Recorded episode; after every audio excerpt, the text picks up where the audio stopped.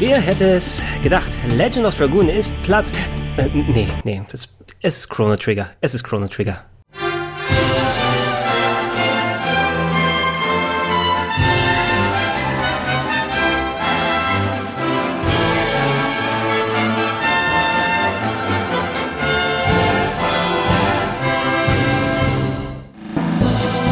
Platz Nummer 1 der Top 101 der besten Rollenspiele aller Zeiten ist natürlich was, wer mich länger kennt und mein Schaffen sowohl auch im Printmedien, im Fernsehen als auch im Internet verfolgt hat, der wird wissen, Chrono Trigger ist mein absolutes Lieblingsspiel und ähm, ich habe es beim zweiten Platz bei Suikoden 2 schon gesagt. Ich habe ein klein wenig damit gehadert, weil ich äh, so sehr ich Chrono Trigger auch liebe, auch Suikoden 2 sehr, sehr lieb habe.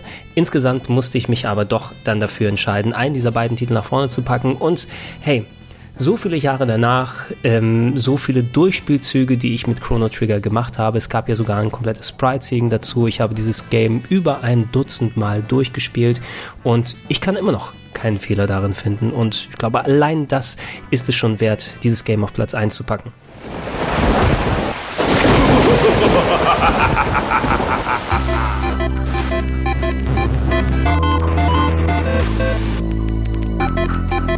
Chrono Trigger ist ein Rollenspiel für das Super Nintendo. Das kam irgendwann Ende 95 raus. Ich kann mich noch genau erinnern, Videogames-Zeitschrift. Ich habe sie aufgeblättert und da war der Test drin. Ja, Chrono Trigger. Doppelseitentest, ganz groß, super geile Bilder. Dann ist mein Auge aber auf die Preissparte dann gefallen und dort stand drin 150 Mark.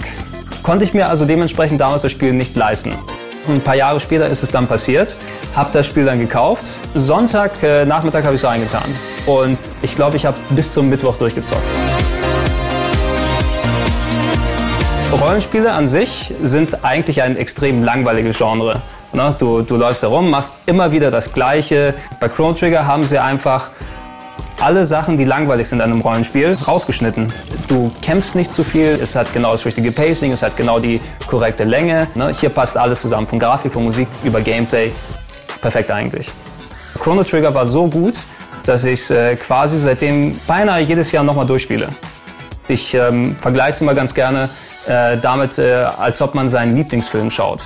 Und äh, wie jeder normale Mensch weiß, ist Zurück in die Zukunft der beste Film aller Zeiten. Dementsprechend ist auch Chrono Trigger das beste Spiel aller Zeiten.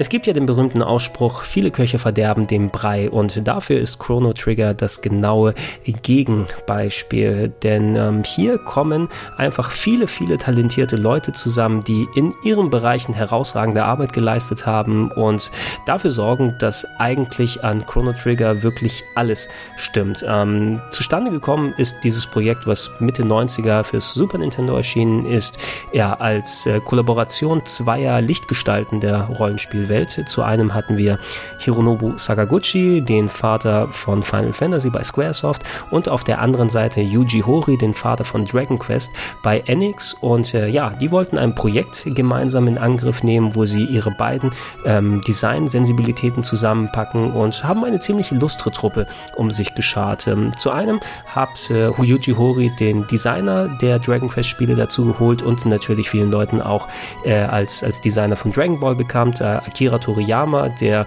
äh, Chrono Trigger seinen ja ziemlich ich will nicht sagen einzigartigen Look gegeben hat, weil man erkennt Toriyamas Handschrift daraus, aber Toriyama hat es trotzdem genug und eigenständig aussehen lassen, dass man eben nicht direkt immer die Vergleiche zu Dragon Ball oder Dragon Quest haben kann und hat in der Hinsicht schon mal eine Marke gesetzt. Äh, die Musik stammt von einem jungen Komponisten, der sich damals noch nicht groß beweisen konnte. Er hatte ein klein wenig an Final Fantasy VI mitgearbeitet. Hier konnte Yasunori Mitsuda, der später mit fantastischen Soundtracks zu spielen wie Xenogears oder Chrono Cross äh, richtige Bretter abgeliefert hat, das erste Mal selbst einen großen Soundtrack designen und äh, ja, das das, was er schon von technischer Seite aus gelernt hat. Er hat instant eine Soundbombe hier rausgehauen. Es gibt für mich keinen besseren Soundtrack als den von Chrono Trigger, sowohl der von Final Fantasy VI, der großartig gewesen ist, von Nobuo Uematsu, sowie andere Geschichten wie die Super Mario Spiele oder Secret of Mana von Hiroki Kikuta, also alles wunderbarer Stuff, aber der Soundtrack zu Chrono Trigger ist einfach perfekt und hat so viele herausragende Stücke, die ich auch heute noch mit dem, ja, den Sound, den habe ich gekauft, dem originalen Super Nintendo Sounddesign gerne höre. Man muss aber dazu sagen, er hat nicht komplett alleine an dem Soundtrack gearbeitet, denn sein ja, Ziehvater, sein, sein Master Uematsu musste ihm aushelfen. Ähm, Mitsuda hatte sich so verausgabt bei der Produktion des Soundtracks, dass er sich krank melden musste, sodass äh, Uematsu einige Tracks beigesteuert hat. Äh, zwar jetzt nicht irgendwie so einen großen Teil, dass man sagen muss, es ist ein Co-Soundtrack von den beiden, aber nichtsdestotrotz hat er sich gut in den Soundteppich, den Mitsuda geschaffen hat, eingefügt und auch äh, wie die Soundeffekte funktioniert haben und wie, also man, man erkennt die Handschrift hier und da dann trotzdem von dem einen oder anderen, dann hier mal wieder, aber man muss sagen, Perfektion ist das in Reinkultur geworden. Was dazu rein reinkommt. Ähm, das habe ich beim ersten Spielen damals schon gemerkt und das äh, sage ich gerne auch immer wieder. Chrono Trigger ist das Beispiel dafür, das passiert, wenn man sich anguckt, wenn man ein Rollenspiel vor sich hat, Allgemeinspiel kann man sagen, aber hier im speziellen Fall ein Rollenspiel, was sind die Sachen, die keinen Spaß machen und wie können wir es so umdrehen und anpassen, dass sie dann Spaß machen und äh, gut zusammenkommen? Und ja, ey, wirklich, Chrono Trigger ist das Paradebeispiel dafür in der Hinsicht. Es gibt beispielsweise keine Random Encounter. Ne? Random Encounter war ein Mittel, was Rollenspiele gehabt haben, Zufallskämpfe, womit man ja durch bestimmte Berechnungen dann mal mehr, mal weniger dazu packen kann, nicht dazu animiert ist, da noch mehr Aufwand in die Locations zu packen sondern nur separate Kampfbildschirme haben muss. Nee, das wurde ausgemerzt in Chrono Trigger. Ihr könnt jeden Encounter sehen auf der Map. Es gibt keinen separaten Kampfbildschirm, sondern die Locations sind so designt, die sind sowieso sehr variabel und schön und, und aufwendig und einnehmend und designtechnisch cool gemacht und teilweise auch knifflig, wie man da durchkommen kann. Also richtig die schöne Art von Dungeon, auch ein paar Rätsel hier und da, so wie ich es mag, sondern eben auch so designt, dass die Kämpfe darin stattfinden können und man zu einem großen Teil auch gerne ausweichen kann, wenn man nicht gerade kämpfen möchte. Und jeder einzelne einzelne Encounter äh, ist eigenständig, ne? wie die Charaktere mit den Gegnern da zusammentreffen. Manchmal verstecken sich Monster und springen heraus. Also jeder einzelne Encounter wurde handgecraftet und äh, ist äh, auf seine eigene Art wirklich dann gut gemacht. Ne? Und, und das nimmt wirklich dann jede Menge an Frust weg. Ähm, bei dem Kampfsystem hat man sich auch bewährtes verlassen. Es ist ein bisschen analog zu dem wie das äh, Active Time Battle System, was man kennt von den Final Fantasy Spielen mit entsprechenden Zeitbalken, die aufgebaut werden. Aber man hat sich gedacht, wie können wir da noch mal ein bisschen mehr Varianz reintun durch die verschiedenen Charaktere, die man spielen kann? Äh, hat man die Möglichkeit, Combo-Attacken zu machen, mit denen sehr, sehr viele möglich sind, die nach und nach herausfinden. Die Positionierung ist wichtig auf der Location. Große, spannende Kämpfe, visuell sehr, sehr schön dargestellt. Einiges an Varianz. Also ihr könnt gerne euch das Sprite-Seeing angucken, was ich gemacht habe. Selbst mit 13 Mal durchspielen äh, haben etliche der Gegner und der Bosse mir ordentlich Zunder gegeben und haben mich das einigermaßen simple, aber doch dann kohärent zusammengebaute Kampf Kampfsystem ausnutzen lassen. Auf der Front funktioniert alles. Ähm, dieses Game ist nicht zu lang und nicht zu kurz. Ne? Mit so seinen knapp 20, 25 Stunden, die man gegebenenfalls beim ersten Mal durchspielen haben sollte. Man würde sagen, ah, für modernes Rollenspiel, da habe ich auch schon längeres gesehen. Aber dieses Game hat keinerlei Fett sozusagen dran. Ne? Also viel, was ihr von anderen Rollenspielen kennt. Hey, lass uns da nochmal ein paar extra Sidequests reintun und da muss man nochmal grinden am Ende und aufleveln, um so weit zu kommen. Nein, das Spiel ist ausgelegt dafür, trotz seines Umfangs und äh, durch die Story, da gehe ich gleich darauf ein, was damit gemacht wurde, verschiedene Zeitperioden Perioden, in denen man unterwegs ist, die Sidequests, die vorhanden sind, die eigentlichen Mainquests, was ihr alles entdecken und machen könnt, die Dungeons, die ihr abgehen könnt. Ähm, es ist so zusammengebaut, dass an keiner Stelle wirklich exakt das Gleiche nochmal immer wieder wiederholt wird, sondern es wird gameplay-technisch ein bisschen äh, verändert, ein bisschen angepasst und es gibt immer genug neue äh, Herausforderungen zu mitnehmen, ohne dass ihr das Gefühl habt, jetzt immer in der Knochenmühle zu stecken und dann ewig das Gleiche zu machen. Äh, wenn es dann Wiederholungen gibt, dann wird das eben in Form von Sidequests verpackt, wo neue Story-Sachen dann passieren. Und das rechne ich im Spiel auch dann hoch an. Ja, es äh, wirtschaftet gut mit meiner Zeit und es unterhält mich für die Dauer, die es hat, aber es übersteht nicht sein, sein, sein Willkommen. Ne? Also es, es bleibt nicht zu, zu lange und es bleibt lang genug und das schaffen nicht wirklich viele Spiele.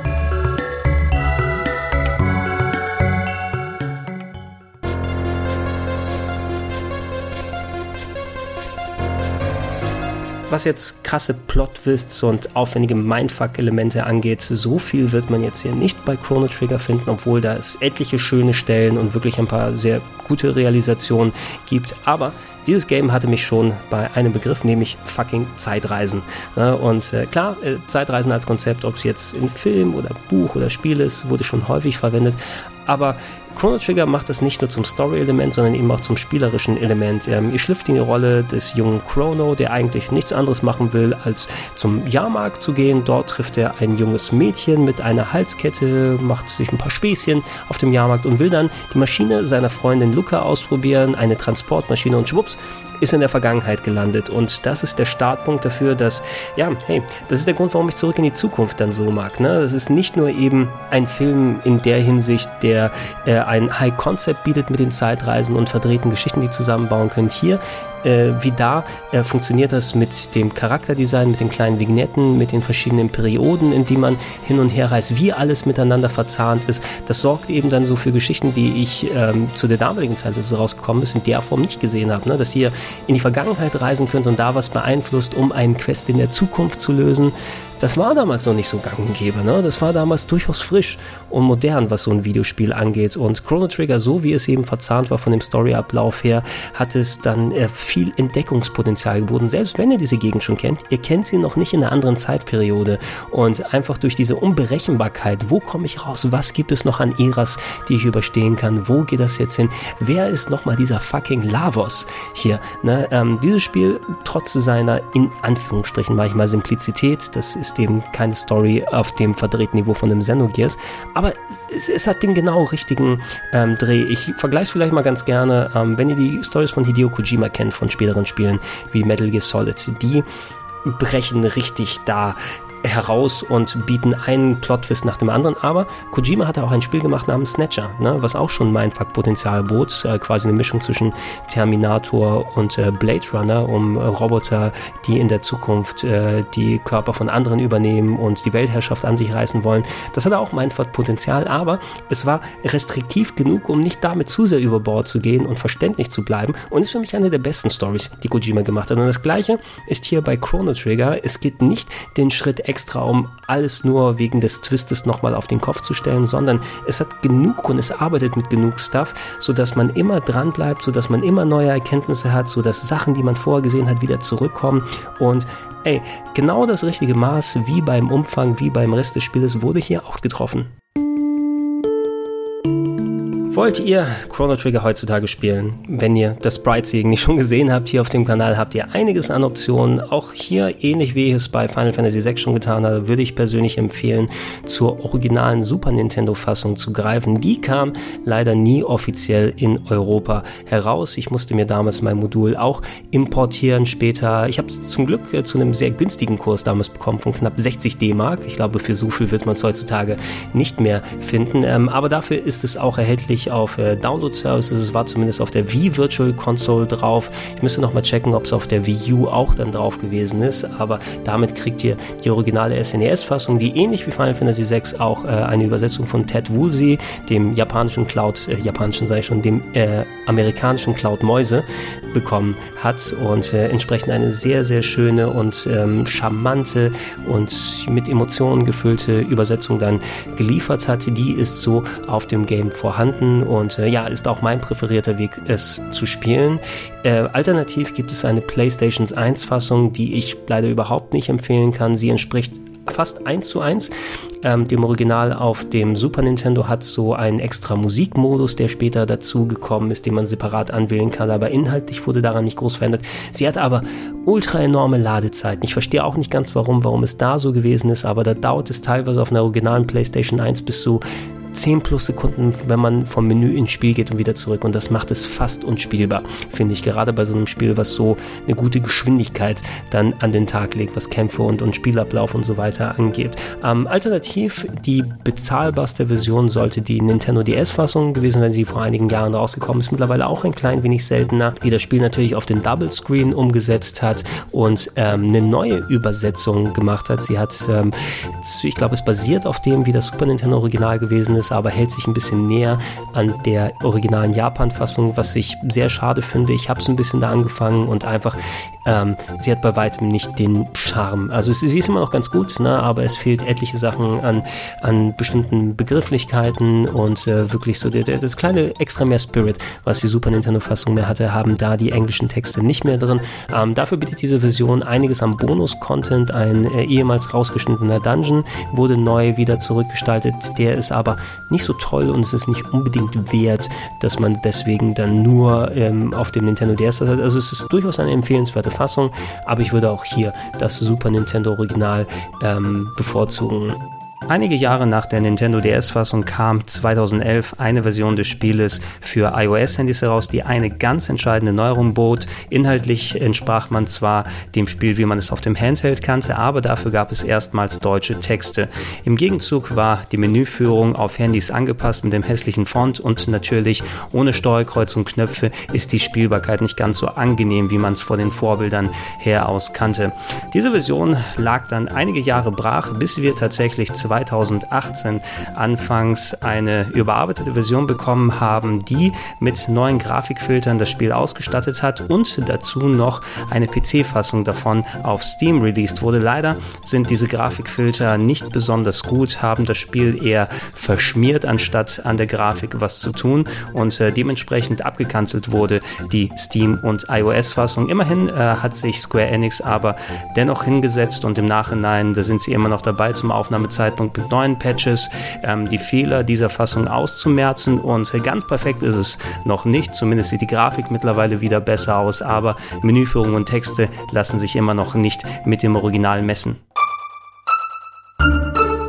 Es war mal angedacht, dass ein Fan-Remake kommt. Äh, da wurde auch ein bisschen was designt damals, aber wie so oft äh, hat hier auch äh, Square Enix dann später gesagt, hey, mach mal nicht Fangames von unserem Stuff hier, dann hör mal auf mit dem Wickeln. Und es wurde dann eingestellt, das Projekt. Äh, und es war sehr schade, denn ich fand es zu der damaligen Zeit, hat es einen coolen Look und Feel gehabt. Ein bisschen fast so wie heutzutage das äh, Secret of Mana Remake ausschaut, nur ein bisschen aufwendiger noch so. Ähm, aber ansonsten seid ihr darauf angewiesen, das Original euch zu holen.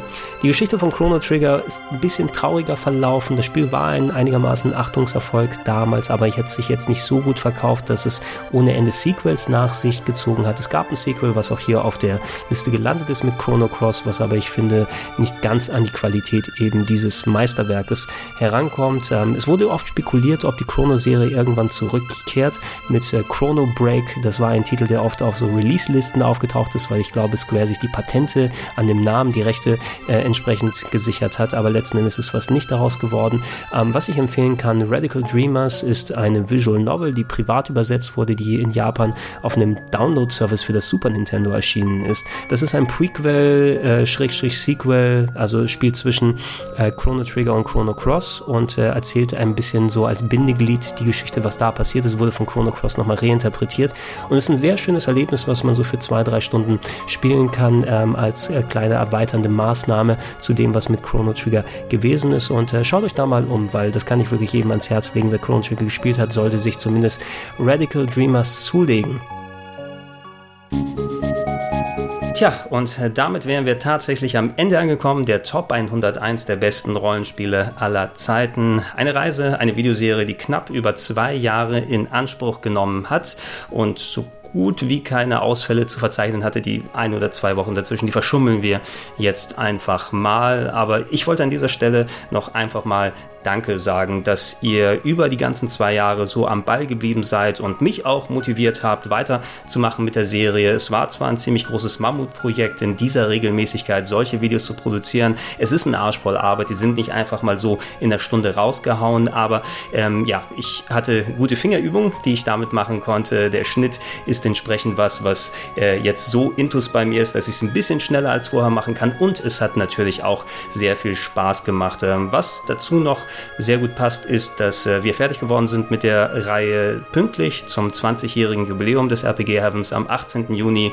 1998 äh, habe ich dieses Projekt noch als Webseite gestartet. Jetzt sind wir als YouTube-Kanal unterwegs und da werde ich äh, in Bälde euch in einem Bundesgregor Dent-Video noch ein Update geben, was ich mit dem Kanal hier weiter vorhabe, was äh, zukünftige Ideen sind, die ich gerne umsetzen möchte und wie es allgemein mit dem Status hier ausschaut. Ähm, mich würde aber auch interessieren, ähm, ich verlange jetzt nicht von euch, dass ihr eine eigene Top 101 macht, aber warum nicht eure Top 10 oder eure Top 5 der Rollenspiele hier unten in die Comments reinposten? Würde mich interessieren, wie da so allgemein der Tenor ausschaut. Seid ihr nah dran bei mir? Habt ihr eine komplett andere Meinung? Das würde ich gern nochmal zum Abschluss einmal mitnehmen. Ansonsten bedanke ich mich, wie gesagt, nochmal. Das war die Top 101 der besten Rollenspiele und es lebe Chrono Trigger. Yay.